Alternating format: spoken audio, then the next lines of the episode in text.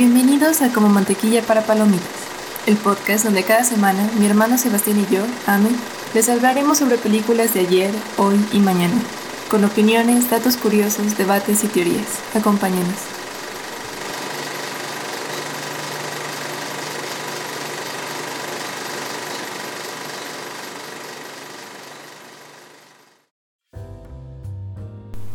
Hoy hablaremos de la película que convirtió a la ex pasante de Chanel y eterna musa de Marc Jacobs en una estrella tan grande como su padre.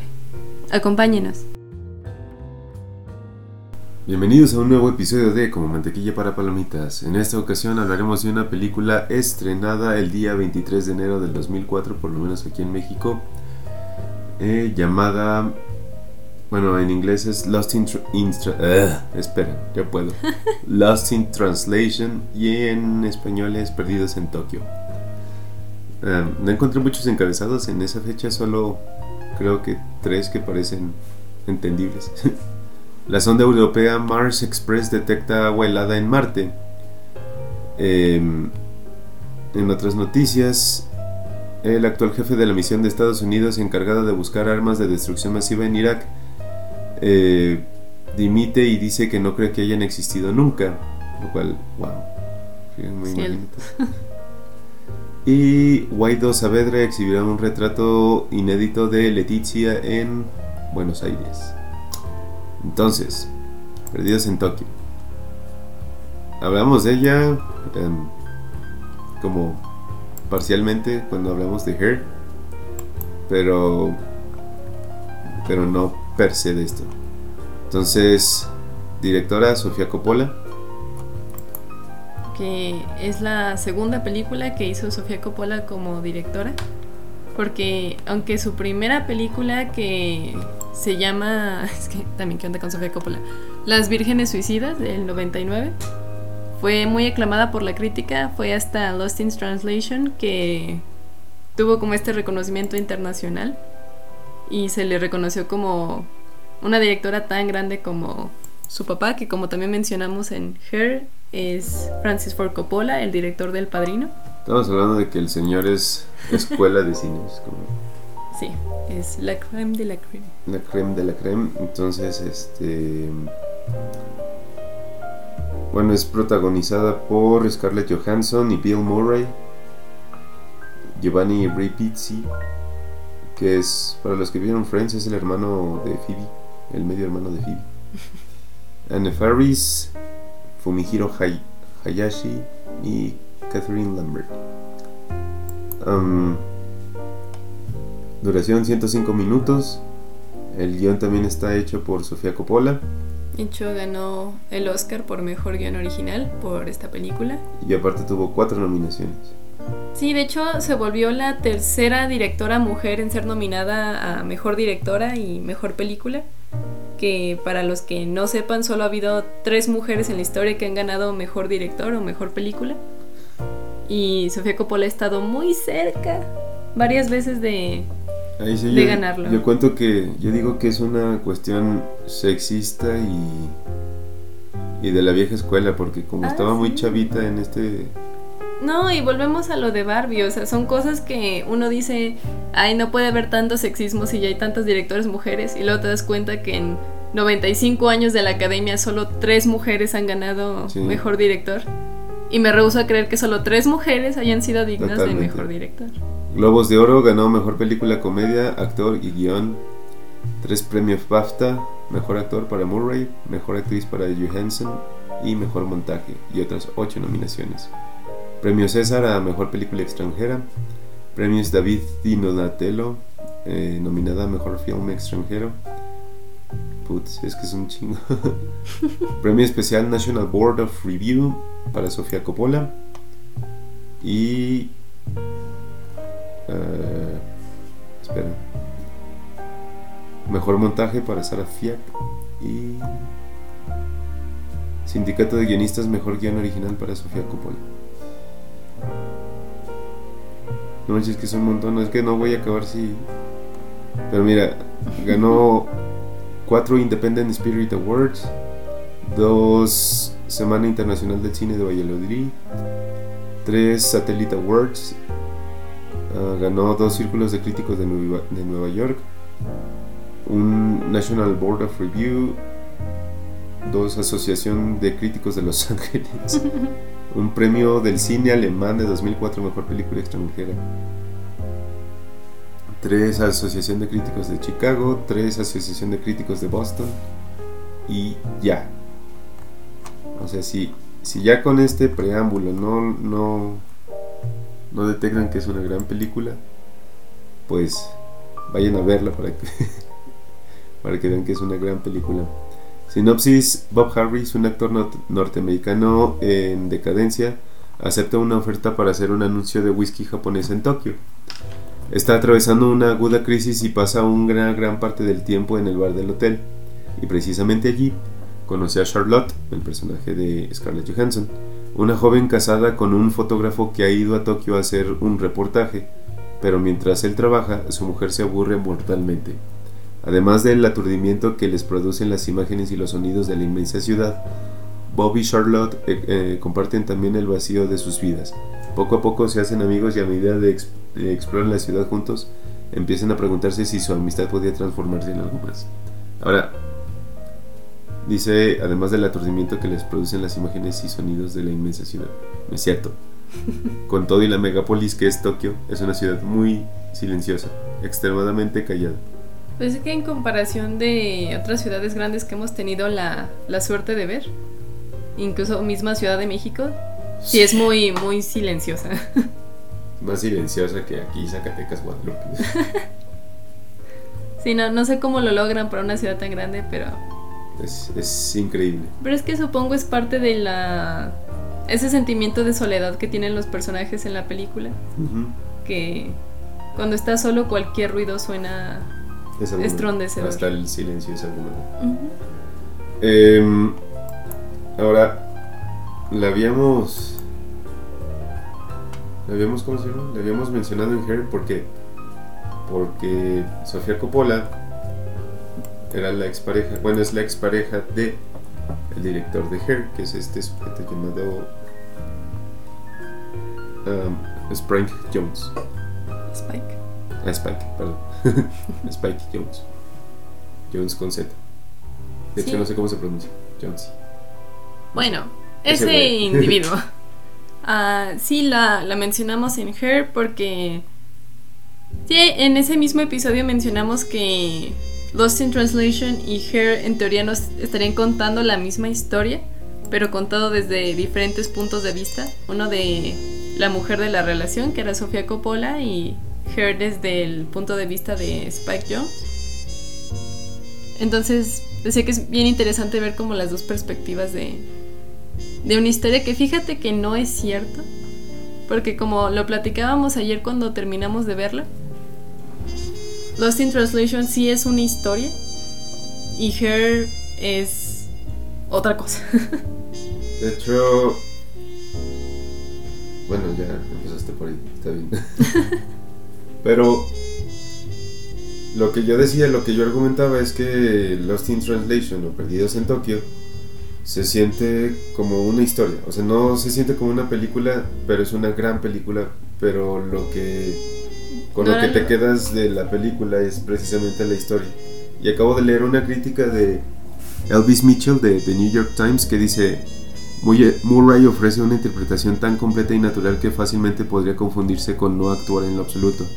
Y yo no, digo, yo no creo que solo sea Murray, yo creo que son absolutamente todos los que aparecen en esa película. Tanto Scarlett como este...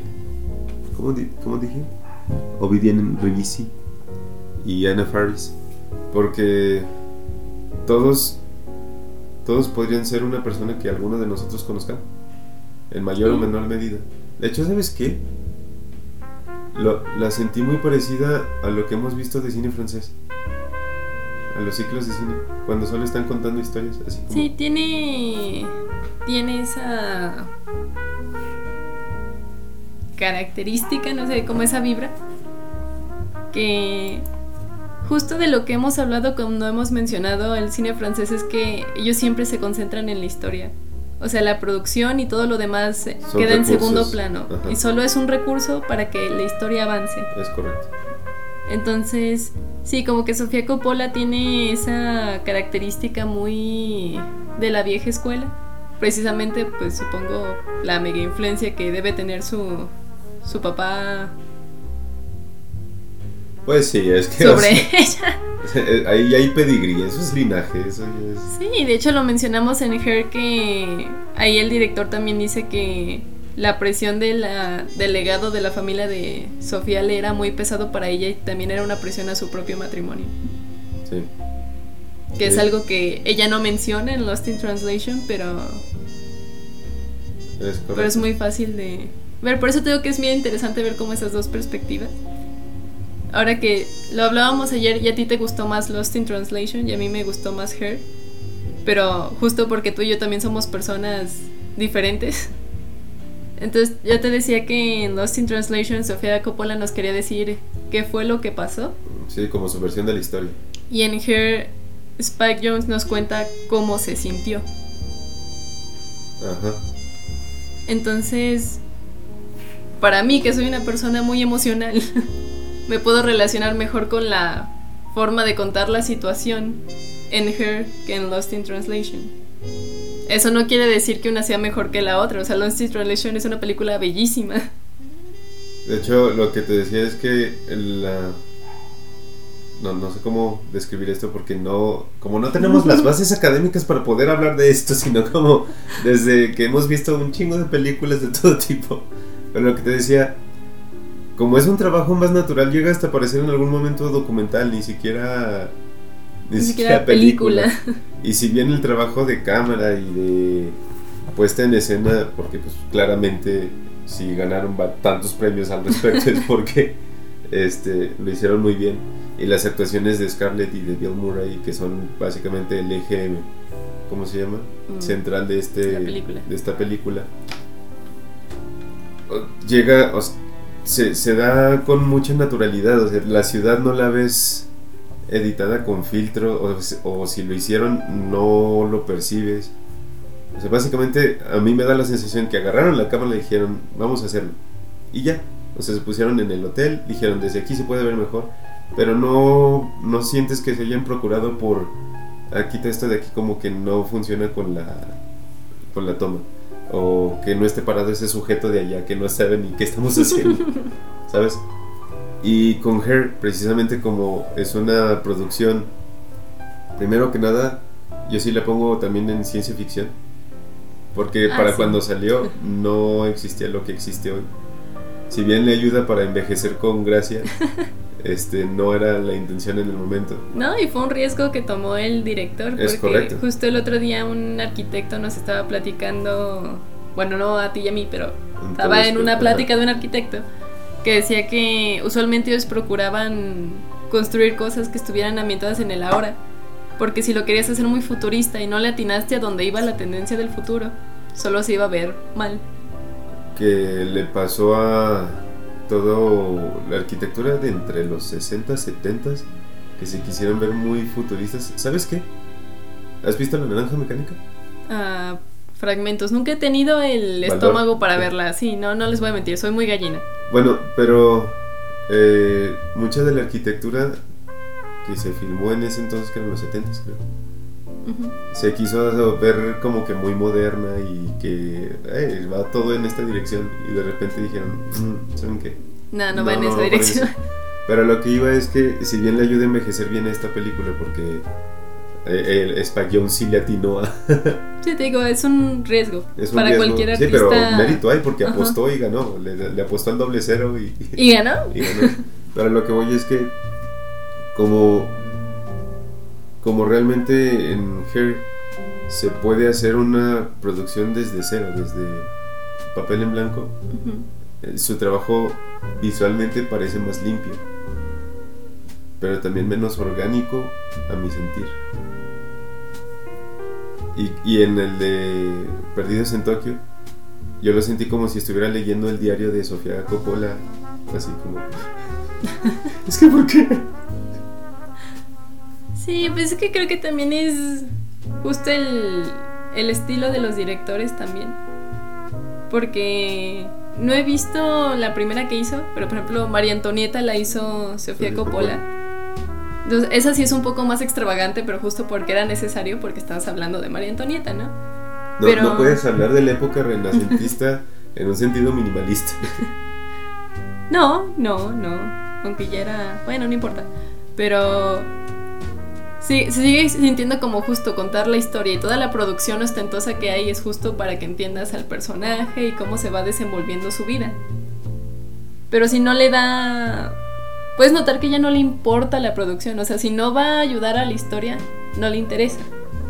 Y Spike Jones, como que sí se toma todo el lenguaje cinematográfico un poquito más en serio como el comentario mamador de la paleta de colores. O sea, Spike Jonze sí notas cómo también usa todo eso, pero no para contar la historia, pero justo para que entiendas cómo se van sintiendo los personajes.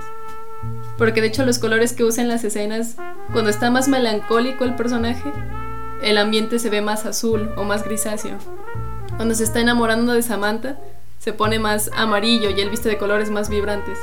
Y son recursos que no usa Sofía Coppola, que sí usa Spike Jones, pero porque sus intenciones son diferentes.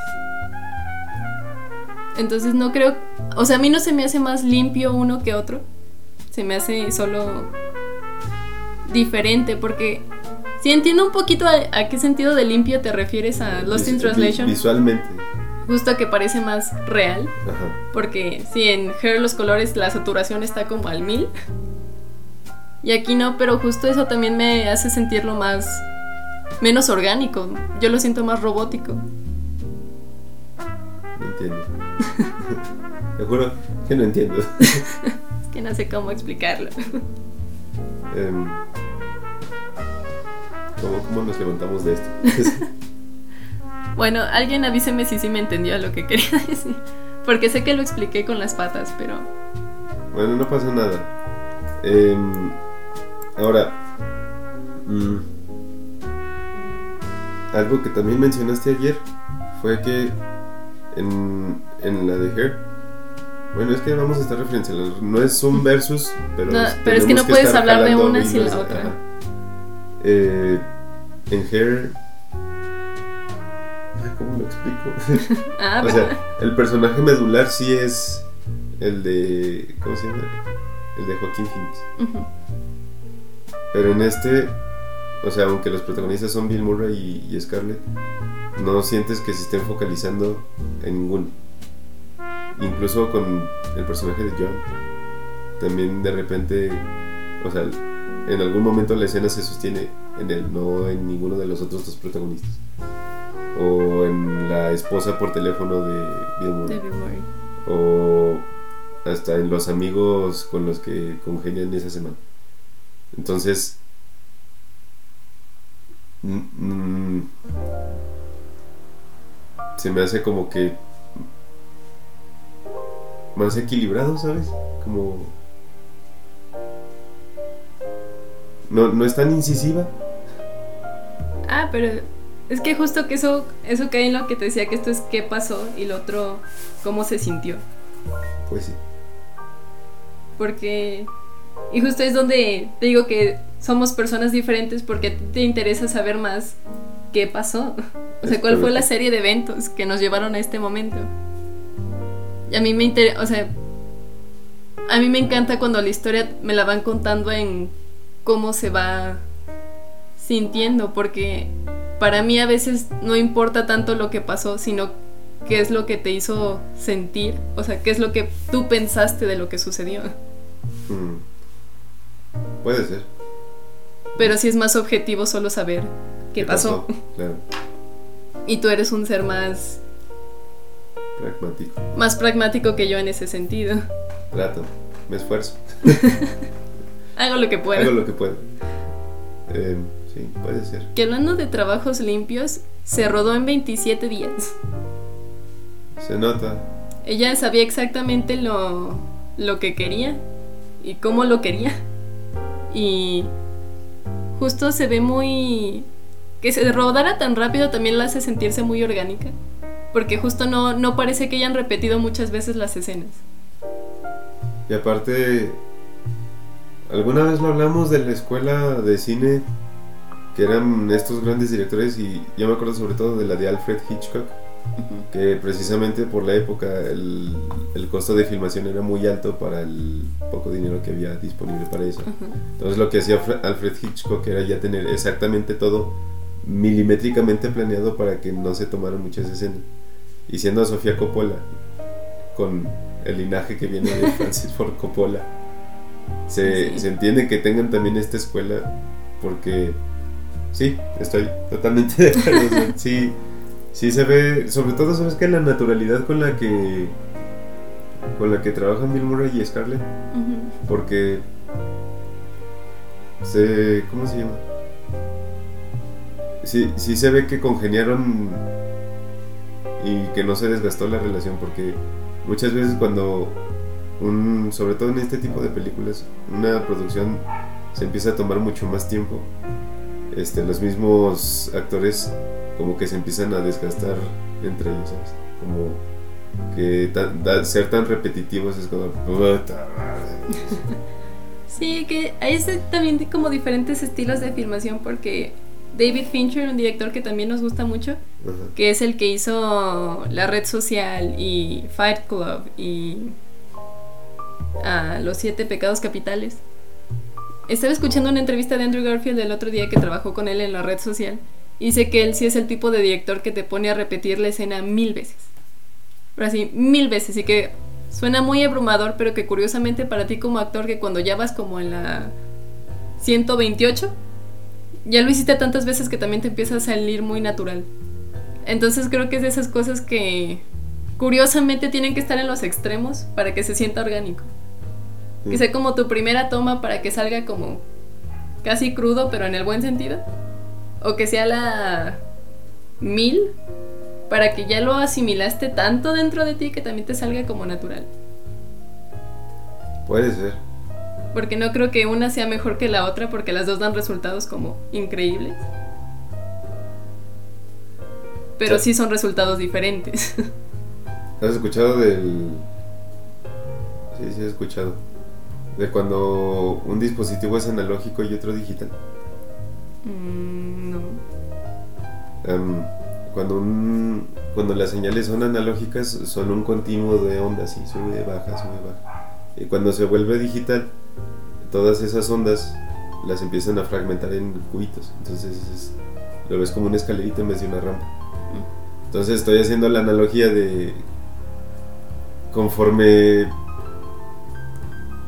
conforme aumentas la frecuencia de muestreo van haciendo escaloncitos más pequeños. Entonces eso te da pauta a que se vaya pareciendo más a la curva analógica que se supone es la natural. Entonces precisamente si la analógica es lo que decíamos de natural de, de Coppola, de que solo una vez y, ya tienen que estar listos. Y contra lo vamos a hacer 10.000 veces, pues se puede hacer esa. Bueno, yo lo estoy viendo así como esa analogía, así como tanto muestreo que es. tu cerebro funciona de una forma increíble, hermano. Gracias. yo, yo no lo pensé así. No, yo sé que no, pero. porque tenemos habilidades diferentes, pero... que de hecho, hablando de análogo y digital, estaba viendo, porque mi papel en este lugar es hacer los datos curiosos, que Francis Ford Coppola, el papá de Sofía, que también fue productor de la película, le dijo a Sofía que no la filmara en cinta, que la filmara en digital porque era el futuro. Pero que a Sofía le valió y lo hizo en cinta, pero porque le pareció más romántico. Y sí, y sí, creo que también es parte de por qué visualmente se ve tan se ve diferente de Her. Es correcto.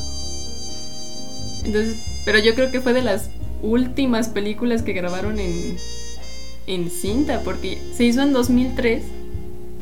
Pero estamos hablando de que, por ejemplo, las precuelas de Star Wars salieron de entre el 99 y el 2005 y todas esas ya fue digital. Correcto. Entonces sí, no, como precisamente era el futuro, supongo que la mayoría sí se fue ya más por esa... Por esa parte. Pero ahorita hablando de eso, ¿sabes por qué todas estas películas que la historia es realmente lo importante, pasa el tiempo y siguen siendo asombrosas? Precisamente por eso, porque están sobre la historia. Si tú te sostienes en un recurso como lo puede ser precisamente ahorita que estás hablando de la cámara, si lo sostienes sobre la tecnología de edición, si lo sostienes sobre la tecnología de efectos especiales, esas cosas sí pueden mejorar conforme pasa el tiempo. Pero la historia no, la historia No, o sea, es y, eterna. y su película quedaría como para escuela de cine como la la primera película de Star Wars, que si los efectos especiales ya para lo que hay hoy en día quizás se ven hasta tontos, que de hecho a mí no me lo parece, pero hay gente en el mundo. Pero lo siguen estudiando porque para como no había la tecnología para hacer lo que hay ahora, entonces era como de la creatividad que se necesitaba para hacer estas cosas. Entonces quedarías más pero como para escuela. Pero sí, como para audiencia, como para el público general, las películas que se sustentan en la historia, sí son las que pasan siglos. Y hablando de eso, cuando yo era niño, en, no me acuerdo en qué canal, porque esto no lo pasaban en el canal 5 y 7, lo pasaban, no me acuerdo en qué canal, no me acuerdo si Discovery Kids o Fox Kids, pero había un programa eh, que te enseñaba cómo hacían los efectos especiales, pero te lo explicaban precisamente para niños, porque tú eres un niño. Entonces, estoy ahorita acordándome de directores que siguen haciendo eso. Nolan, por ejemplo, Inception y, y The Dark Knight. Cuando ves, por ejemplo, cuando voltean el tráiler en The Dark Knight, realmente voltearon un tráiler. o cuando explota el hospital. realmente explotaron explotaron el hospital. Y por ejemplo en el Titanic, este, de este James Cameron, había lo que explicaban. ¿Te acuerdas de esta escena cuando ya está totalmente sumergido el. Titanic? Que está un pasillo así donde están las puertas de camarotes y el agua empieza a tronar las... Las ventanas. Hicieron una maquetita, ¿no? Que Ajá, hundieron. que hundieron y con pistolas de agua empezaron a empujar las, las puertas. Damn.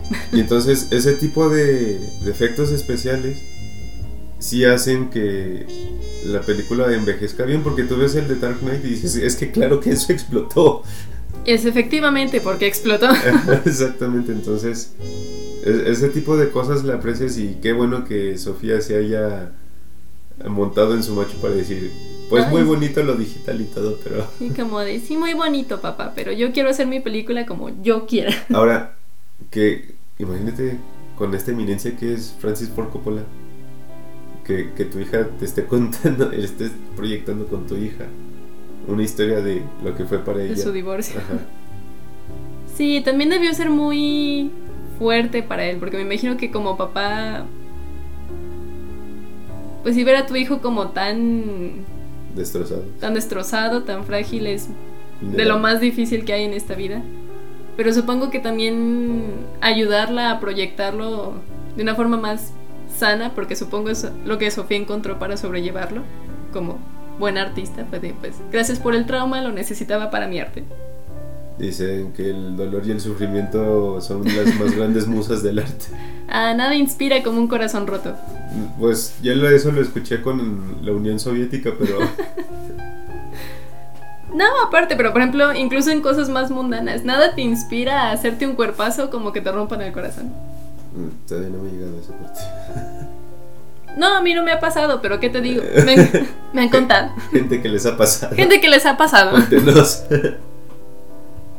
sí. Ah, ahora, mi mamá lo dijo ayer porque mi mamá la vio con nosotros como de, ay, Es Scarlett se que- ve muy chiquita. Hay que contar ah. nuestra experiencia mamadora. Íbamos caminando por el centro de tour en familia y Y- pasamos por la cineteca local. Porque, empe- bueno, no sé cuándo vaya a salir el episodio, pero ya empezó el tour de cine francés. Y como los mamadores que somos, nos encanta ir al tour de cine francés. Entonces fuimos a la cineteca a ver si había alguna función de del tour. Y nos dijeron, no, empieza hasta el 4 de octubre aquí. Ahorita Ajá. está en Cinépolis. Pero ahorita estamos pasando perdidos en Tokio. Nosotros de, ah, Y se acaba de empezar. por si gustan pasar. Nosotros de, pero ¿cuánto es del boleto? Porque no traemos efectivo. Dijo, no, es entrada gratuita, pasen. Nosotros de.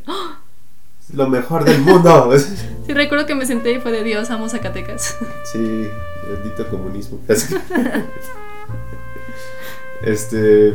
Ah, no es cierto, broma chill. Es- Este chi- em, pero sí, ah, luego. Ah, bueno, entonces lo estábamos viendo y sale Scarlett. En el momento que sale Scarlett Johansson, mi mamá dice: Ah, caray, se ve muy chiquita. Y yo dije: Pues sí, salió en el 2003, estamos 2000, salió hace 20 años. Pero ahorita estoy viendo y solo tenía 17 años. Y Bill Murray, como 50 y cacho, ¿no? Yo creo, entonces sí estaba muy heavy la diferencia de edad, pero Lolita. Sí, de hecho en una reseña que estaba viendo en Letterboxd le ponen esto es Lolita 2, Lolita 2 Perdidos en Tokio. Wow. Sí, estaba muy, Yo, muy yo pensé que tenía como 21 o 22. Sí, yo también, pero no tenía 17, lo que también me, me impresiona mucho de, de Scarlett Johansson es como que... Qué talento y qué madurez para la edad que tenía. Porque si salió hace 20 años, Bill Murray tenía 53 años. Entonces era una señora a diferencia de edad. Sí. Estamos hablando de 36 años. Sí. Sí. y de hecho, ya ves que en la primera escena sale Scarlett Johansson usando una ropa interior rosa medio transparente. Que ella no estaba segura de usarla. Y Sofía Coppola la, la convenció. De hecho, ella modeló la ropa interior para la actriz para mostrarle cómo se veía y qué se iba a ver. Para que se sintiera más tranquila. Pero me, me dio mucha risa porque Scarlett Johansson dijo que le, le daba como cosa porque ella no tenía el... No era un cuerpo atlético el suyo. Entonces que ella dijo como de no, me voy a ver como... Como que fue mucha inseguridad sobre su cuerpo. Y yo de, hermana, eres Scarlett Johansson, ¿de qué estás hablando? Eres el benchmark. Pero sí es bonito saber que todos tenemos estos... Estas inseguridades, estos complejos. Oye, Scarlett lleva en su tercer matrimonio. Sí. También hay, hay red flags. ¿sabes? Pues es que el de Ryan. No, me, no sé cuál fue el de Ryan Reynolds, el El primero o el segundo. El primero. El primero sí no fue su culpa, o sea, Ryan Reynolds aplicó un que estar casado no te detenga de encontrar el amor de tu vida. Claro. Porque se casó con Blake Lively, con ella sí ya lleva como 10, 15 años. Y si es de estas parejas que son relationship goals en Hollywood. Porque sí, o sea, quién sabe qué pase a puerta cerrada, pero tú los ves y dices, no mames, harto de ser espectador. Nunca protagonista. Y luego siguió con Román Durriac. ¿Que este no es el novio de Dualipa? no sé. No, no. uf. Ay, es que iba a decir, ay, este, Y tú, uy, uy, uy. Sí, no. No, no es el de Dolipa. Uf, ya. Es que según qué de Dolipa también se llama Román, pero es más, déjame pareja Dualipa. Román Gravas. Ah, pues por eso decía que no es. Los dos son romanes, que es, por eso Ok, te- ok. Y, y ya ahorita sí está casada con Colin Host. Colin Jost. Pero. Bueno, se le perdió. Oye, y también va a aparecer en Asteroid City la de. O también apareció. Ah, la de Wes Anderson. Ajá. Que de hecho, dato curioso, Wes Anderson es amigo de Sofía Coppola. Y, y voy a esto porque Sofía Coppola escribió la película y para el personaje de Bob siempre pensó en Bill Murray. Y dijo que si no era Bill Murray, no hacía la película, punto. Entonces que de hecho lo, lo estuvo acosando durante seis meses para convencerlo. Y que de hecho le pidió a Wes Anderson ayuda porque es un amigo en común entre Bill Murray y, y Sofía Coppola que le ayudara a convencerlo. Y que él accedió, pero que él estaba muy nervioso porque entendía que esta película era muy importante para Sofía, que era su sueño y no quería decepcionarla. Pero lo hizo muy bien. No, es. ¿Sabes? Hablamos de, de Pretty Woman hace un año. Y. Si bien no es un. No es como. Ah, no sé, me voy a escuchar súper mamado. En español, como, como una actuación radiante, gracias. Sí. Porque la de Richard Gere en Pretty Woman es así como. eh, chispas y estrellas y. todo cute, todo bonito. Y todo lo... Y aquí, precisamente la primera crítica que leí, que es ultranaturales, pareciera que no está... que no está actuando. Que de hecho por la misma naturaleza del personaje no sé qué tanto no está actuando. Porque está haciendo... En la película es un actor que ya no está en su Prime. prime. Pero entonces justo por eso ahora está filmando como publicidad en Japón. Y Bill Murray para el 2003 ya no era lo que era Bill Murray en los 80s. Entonces estamos hablando de Leonardo DiCaprio y... En Once Upon a Time in Hollywood. De hecho, la estaba viendo y dije, no mames. ¿Qué? Porque me encanta esta... Bienvenidos a la sección de chismecito. Hablando de Once Upon a Time in Hollywood, ¿sabes que Sofía Coppola y Quentin Tarantino fueron pareja? Veo por qué. No lo duda. ¿No? y pues es que sí tiene como sentido. Porque, o sea, asumo cuando eres Sofía Coppola. O sea, y deja tú solo del pedigrí del que vienes. También el tuyo propio que ya tienes por tu propio derecho. Pues si no vas a andar con cualquier pendejo, ¿no? Claro. Y no, no solo porque tú estés de pretenciosa, sino porque sería muy fácil para cualquiera intimidarse por quién eres y de dónde vienes. Es correcto. Entonces creo que si, hay, si había alguien que no se iba a intimidar por eso, era justo alguien que, Por su propio mérito. que por su propio mérito ya pones también al lado del que era su papá. Es correcto. Es correcto. Entonces... Pero pues, Oye, pero qué, qué gran... Qué gran qué gran, qué gran sección de chismecito. O sea, me imagino... Ya no están juntos. Porque supongo ahí también entra la parte de mucho ego. sí, no, porque aparte... Por ejemplo, no es lo mismo que tú como, no sé, negociador internacional. Esto es como, o sea, ya seas tú de la crema de la crema y te emparejes con otro que es de tu mismo gremio, que sea otro negociador internacional que también de la crema de la crema, a que te juntes con un médico que sea de lo mejor en su ramo, porque ahí pues no lo sientes como competencia, ¿no? Es como, mira, tú no puedes negociar, yo no sé operar gente. Podemos balancearnos. Ajá. Sí, supongo que manejar una relación donde ambos se dedican a lo mismo puede ser muy complicado. Porque somos humanos y queremos competir por todo. Entonces, en How I Met Your Mother hay un capítulo donde te dice que siempre hay dos tipos de relaciones. Una donde se desafían el uno al otro y otra donde se apoyan el uno al otro. Mira, no sé si creerle ese cabrón. No, yo sé, pero espera, espera, espera. Entonces dice que la que se están retando el uno al otro es muy divertida, es muy emocionante, pero que al final es muy desgastante emocionalmente. Es correcto. Entonces él dice, entonces en realidad hay una mejor. Dice, sí, donde se apoyan mutuamente. Pero volvemos a no sé hasta dónde creerle a este güey, porque sus decisiones de vida son cuestionables. Solamente estúpidas, exactamente. Bueno, ya queda algo más en el huacal para. Ah, sí. am, ¿Cómo se llama? ¿Qué? A la pelirroja que aparece en la película. Ajá. No es una actriz, era la cantante que estaba en el mismo hotel cuando filmaron la película y le encantó Sofía Coppola y fue de vente. Le invitaron a. Ok. Y muchos diálogos fueron improvisados de Bill Murray. Entonces, ¿qué es lo que te digo? Se nota así como. extra natural. Ahora, yo dije al principio, en la introducción, que Sofía Coppola había- es la eterna inspiración de Mark Jacobs. Y es que Sofía Coppola era como la Dua Lipa de los 90 y déjate... Así se veía Sofía Coppola en los 90. Sí, era guapo. No, es que ella sí Es, es guapísima. Guapísima. Y último dato curioso de Sofía Coppola, pero ya hablaremos de esto un día que hagamos un especial de Sofía especial director Sofía Coppola. Ah, hace una aparición en Star Wars el episodio 1. Y yo, ¿cómo crees? Y busqué. Y si es un personaje que no topo. Y ahora tengo que ver el episodio 1. na- A ver. únicamente para encontrar a Sofía Coppola. A ver. Ay, es ¿o que me se salí. que es? Es que el, el nombre del personaje es como X, suena como que es una de las damas de la reina. Ajá. Y yo de, espera, espera, ¿me estás diciendo que en esa escena está Sofía Coppola, Natalie Portman y Keira Knightley. ¿Cómo correcto. crees? Y George Lucas de. Porque así donde ves Star Wars está lleno de joyitas. No, pues claro, o sea, solo hasta que la Nación del Fuego atacó y trajo a Disney. Para las películas, Para las las series películas, las y- series se rifan. se rifan. Y bueno, ahora sí, eso es todo, yo creo. Ah, vean las dos.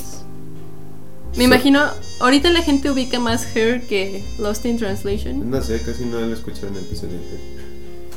Bueno, ojalá hayan visto Lost in Translation. Ah, son muy buenas las dos, son muy diferentes las dos. Ah, amé las dos. Nada más digo, a mí me llama más. Ni siquiera sé si es que me guste, pero a mí me llama más Her que Lost in Translation. Pero a Sebastián le pasa al revés, ¿a ustedes qué tal? Lo vamos a poner como encuesta. Así que síguenos en nuestras redes, compartan y nos escuchamos la siguiente semana. Hasta la próxima.